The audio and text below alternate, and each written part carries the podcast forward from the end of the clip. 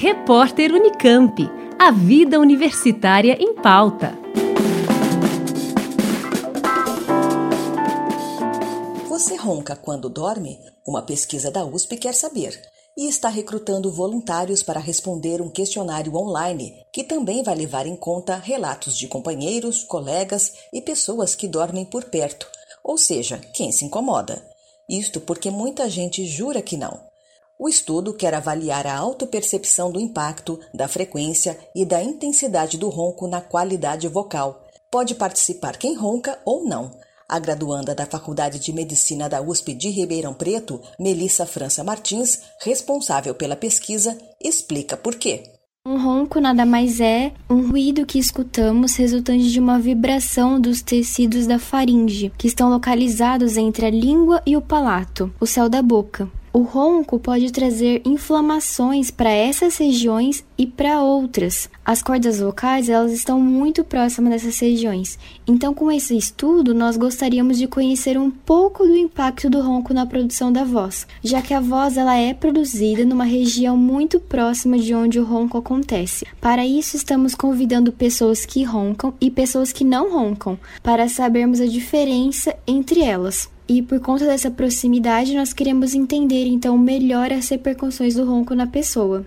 Para participar, é preciso ter entre 18 e 50 anos, não usar a voz profissionalmente e não ter realizado tratamentos para o ronco ou para a voz, como fonoterapia, medicamentos ou cirurgia. Entre as perguntas do questionário estão frequência do ronco, apneia, sonolência, fadiga, obesidade e problemas com a voz.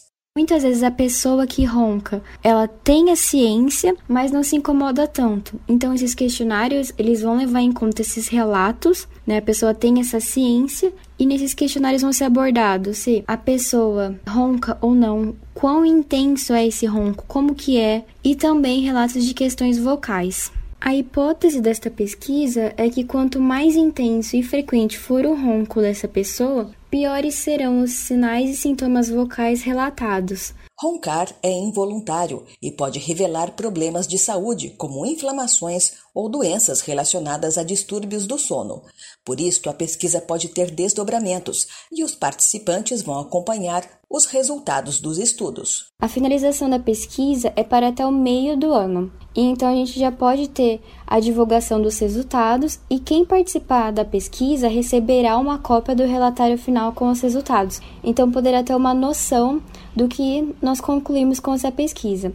Nós esperamos que, com o desdobramento dessa pesquisa, futuramente protocolos de avaliação e tratamento possam ser formulados a partir dos resultados que nós vamos obter nesta pesquisa. O prazo para participar da pesquisa sobre autopercepção do ronco segue até 5 de fevereiro.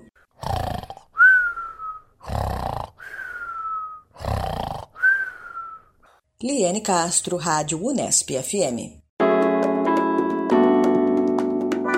Repórter Unicamp. A vida universitária em pauta.